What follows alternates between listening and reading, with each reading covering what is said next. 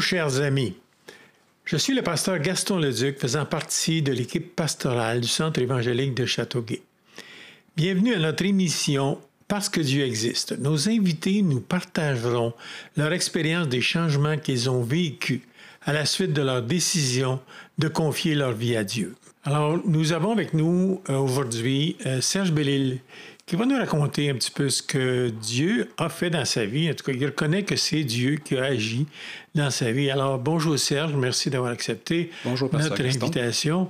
Euh, raconte-nous un peu ton expérience avec, euh, avec Dieu. Vas-y. Alors, mon expérience avec Dieu commence quand je suis tout jeune parce que, bon, je grandis dans une famille euh, catholique qui sont pratiquants, des gens qui croient à Dieu. Euh, pour moi, là, de voir mes parents euh, à genoux à côté du lit le soir avant de se coucher, c'est mon quotidien, c'est normal.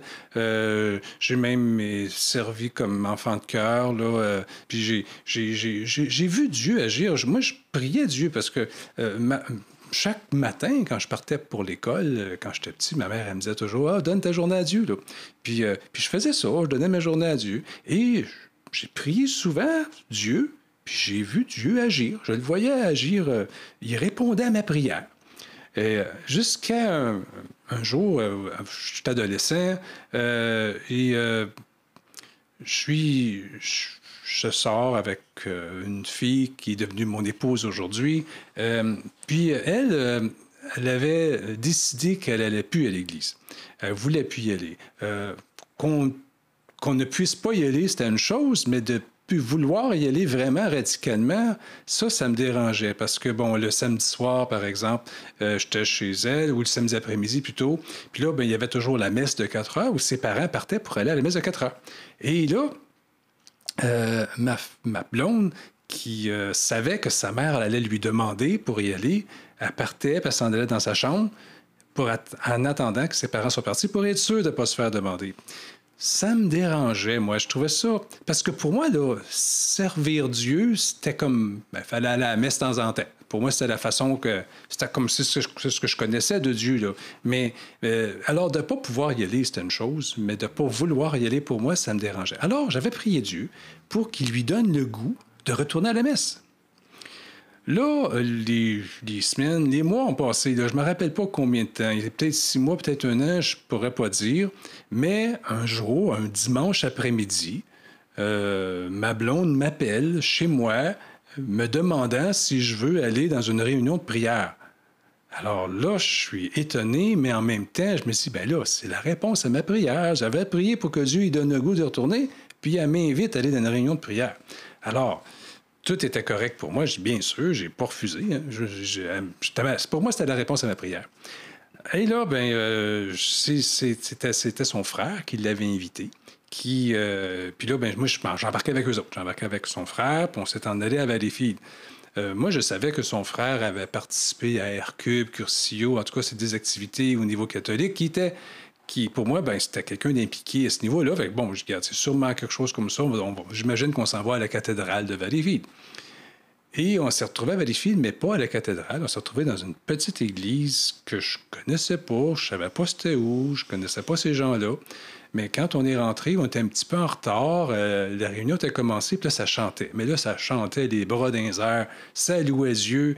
Et euh, là, je me suis dit, oh, où est-ce que je suis? Parce que ça ressemblait pas à ce que je connaissais. Et, euh, mais je ne peux pas m'en aller, j'étais embarqué avec mon beau-frère. Je ne peux pas me retourner. Donc, euh, je, suis rentré, je suis allé m'asseoir. Et euh, là, les chants se sont arrêtés. Puis là, ben, il y a quelqu'un qui est venu prêcher, apporter, enseigner la parole de Dieu. Et dans son enseignement, mais je trouvais ça bon. Je trouvais ça très bon, c'était intéressant qu'est-ce qu'il parlait, parce qu'il parlait du salut.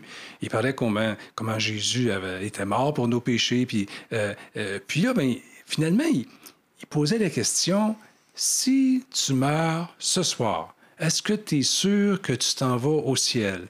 Et j'avoue que j'étais incapable de répondre oui à cette question-là.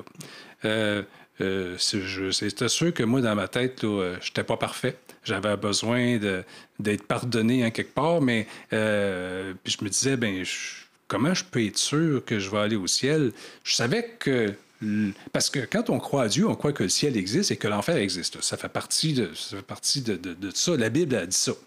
Alors, je ah je n'étais pas capable de dire oui. Et là, dans son enseignement, il a dit, ben, mais si vous voulez être sûr, c'est possible d'être sûr. C'est possible d'avoir cette assurance-là qu'on est sauvé. Et de là, il disait, ben, c'est simple. On a juste à demander pardon à nos péchés et donner notre vie à Dieu. Et là, il a demandé aux gens de lever la main, ceux qui voulaient donner leur vie à Dieu. Alors, j'ai levé ma main. Là, euh, c'était correct jusqu'à là, mais après ça, il a demandé à tous ceux qui avaient levé la main de se lever et d'aller en avant. Oh, là, ça me dérangeait. Là, j'avoue que là, c'était pas le fun. Là, j'ai dit, voir que dans quoi je me suis embarqué? Parce que j'étais gêné, je connaissais pas les gens qui étaient là, à part ma blonde puis son frère. Et là, euh, je suis avancé, j'avais levé ma main, j'étais comme un peu, euh, j'étais pris un peu là, dans mon jeu. Sauf que là, ben, j'avance en avant, puis je suis j'ai le trac. J'ai un gros trac. J'ai des papillons dans le ventre. Là. puis là, je me dis, qu'est-ce que je fais là? Puis en même temps, j'avance tranquillement, puis je parle à Dieu. Je dis, là, là, regarde, c'est entre toi et moi. Hein. C'est vraiment pour toi que je fais ça. Là. Puis là, je, voulais, je voulais vraiment faire ça clair entre Dieu et moi. Là. Regarde, moi, là, je le fais, là, j'y vais pour toi. Là. C'est pas... Parce que donner ma vie à Dieu, moi, j'ai, hésité parce que il y a juste les prêtres qui donnent leur vie à Dieu. Moi, je n'étais pas question que je devienne prêtre. Puis, euh, puis en même temps, ben, je me disais, euh, qu'est-ce que je peux craindre de ce Jésus qui m'a été enseigné par mes parents? Euh, si Jésus est comme il m'a été enseigné, ben j'ai rien à craindre d'y donner ma vie. Alors, euh, bon, ça passe tout dans ma tête rapidement. Puis là, ben, j'avance. Puis là, rendu en avant, ben, on peut faire une prière. ma prière, ben, c'était de... Je demandais pardon pour mes péchés. Et puis, je donnais ma vie à Dieu.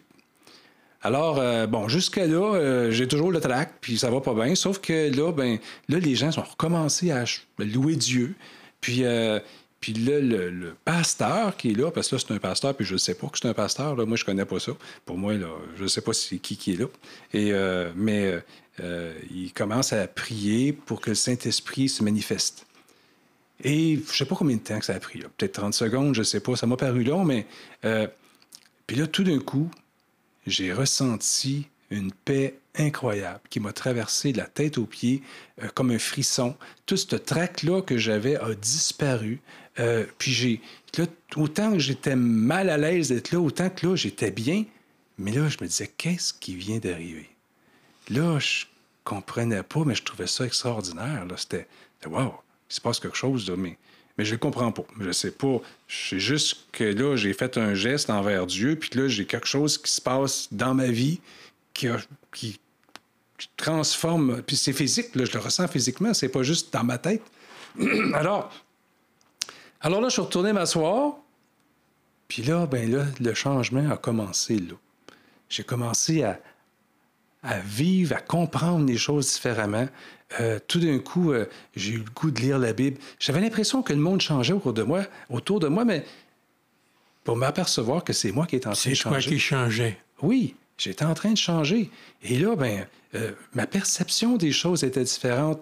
mon désir, mon désir de, chercher Dieu avait grandi. Il s'est passé de quoi? Puis là, ben, depuis ce temps-là, je vis ça. Depuis ce temps-là, je vis une relation cœur à cœur avec Dieu. Euh, c'est sûr qu'il répondait à mes prières avant, il répond encore à mes prières, mais Dieu, je le vois agir. Maintenant, je, suis plus conscient qu'il est là, je suis plus conscient. Puis c'est sûr que depuis ces années-là, là, parce que là, ça fait 40 ans maintenant de ça, mais j'ai vu Dieu agir de tellement de façons dans ma vie euh, autour de moi. Donc, c'était spirituellement, c'était physiquement, c'était au niveau de tes emplois, tu parlais de tes emplois. Euh, il a tout touché ta vie, il a bouleversé ta vie. Il a bouleversé ma vie, là, vraiment. Euh, D'une façon positive. Définitivement, définitivement. Euh, on a toute ma vie, j'ai vécu avec cette, cette foi-là, cette espérance-là, euh, euh, cette assurance-là que Dieu était avec moi dans ma vie, parce qu'il était là. Je l'ai vu agir tellement, de tellement de façons. Là. Euh, par exemple, l'emploi, par exemple, parce que là, là, quand on a décidé de se marier, on s'est marié comme dans l'année que suit. L'année que suivi, on, on s'est marié. Mais là, quand on a décidé de se marier, on n'avait pas les moyens de le faire. Euh, je dirais, financièrement, là, on n'était pas riche, on n'avait rien. On n'avait rien. J'avais, moi, j'avais, euh, j'étais copropriétaire d'un petit magasin de meubles usagés, mais euh, on ne faisait pas assez d'argent pour se donner des salaires. Puis là, ben, je, me mariais, on avait décidé de se... Là, on parle en septembre, on décide de se marier au mois de mars. Et là, mais on se dit, bon, il arrivera ce qui arrivera. Moi, j'avertis mes parents. On, annonce ça à mes parents, pas aux parents de ma blonde. Mais sauf que là, euh, pour loger, ben, je, demande à mon père si je pourrais utiliser euh, parce que mon père avait une maison à deux loyers et euh, j'ai pu utiliser un des deux loyers. Sauf que là, mon père il a avisé les locataires que j'allais prendre la place l'année d'après. Mais là, ça, c'est au mois de juillet. D'habitude, les locataires partent. Moi, je me marie au mois de mars. Alors, là, euh, bon, on se regardait, ma blonde et moi, parce que, bon, quand même qu'on trouverait un petit logement, puis même qu'on avait un poil de deux ronds, c'est correct, c'est pas grave. On n'avait pas de. On partait avec rien. On partait vraiment avec rien. Puis là, ben euh, là, les jours passent, puis euh, il y a une. trois mois avant mon mariage, au mois de décembre, je reçois un appel qu'on m'offre un emploi pour trois mois. Alors, euh, ah, ben trois mois avant, puis là, c'était un emploi euh, à Hydro-Québec. Alors, c'était bien, une bonne, bonne job, bien payé. Puis, euh, fait que là, bien, bien sûr, j'ai accepté l'emploi. Mais c'était temporaire. Je savais que c'était trois mois. C'était trois mois avant mon mariage. C'était parfait. Ça m'a commencé là. J'ai pu commencer à recevoir un salaire et commencer à aussi.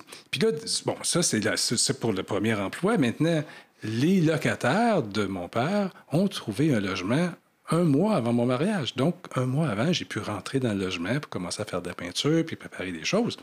Et euh, quand mon emploi temporaire s'est terminé, deux semaines après, je trouvais un autre emploi. Puis là, j'ai eu cet emploi-là pendant 40 ans. Et euh, on n'a jamais manqué de rien. Mais ça, c'est... Euh, on ne savait pas tout ça. C'est vraiment. Mais on, y allait par la foi. On disait Dieu, puis on, on, savait que Dieu était avec nous. On était conscient que Dieu était avec nous. Puis c'était c'était pas, c'était pas stressant. On, faisait juste s'occuper de ce qu'on avait à faire, puis des choses se plaçaient devant nous. En tout cas, je dirais que j'ai vu Dieu agir beaucoup. Tu, nous confirmes, Serge, que Dieu existe. Qu'est-ce que tu voudrais dire? Qu'est-ce que, quel message tu voudrais laisser à nos euh, auditeurs aujourd'hui? Ben, j'invite tous ceux qui n'ont pas fait cette expérience-là de le faire, parce que Dieu, il est vivant, il veut transformer nos vies juste reconnaître qu'on est pécheur, qu'on a besoin de, du pardon de Dieu, demander pardon à Dieu et puis donner notre vie à Dieu pour qu'il puisse justement la prendre et la transformer. Puis, tu peux confirmer que pour toi, ton expérience, il l'a pris, il l'a transformé. Puis aujourd'hui, ben, tu peux dire merci. Oui, je confirme que Dieu existe.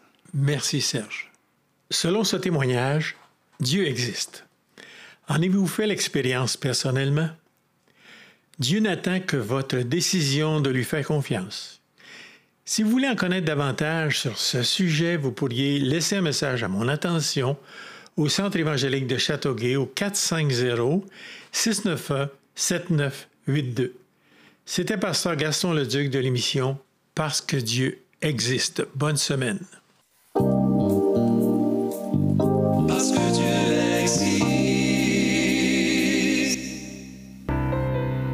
Le centre évangélique de Châteauguay est situé au 75 boulevard d'Anjou à Châteauguay. Nos réunions du dimanche débutent à 9h30 en français et à 11h30 en anglais. Si vous voulez en savoir plus, nous vous invitons à visiter notre site web au www.cechâteauguay.ca ainsi que notre page Facebook et notre chaîne YouTube où vous pourrez entendre chants, louanges et enseignements en français et en anglais. Que Dieu vous bénisse.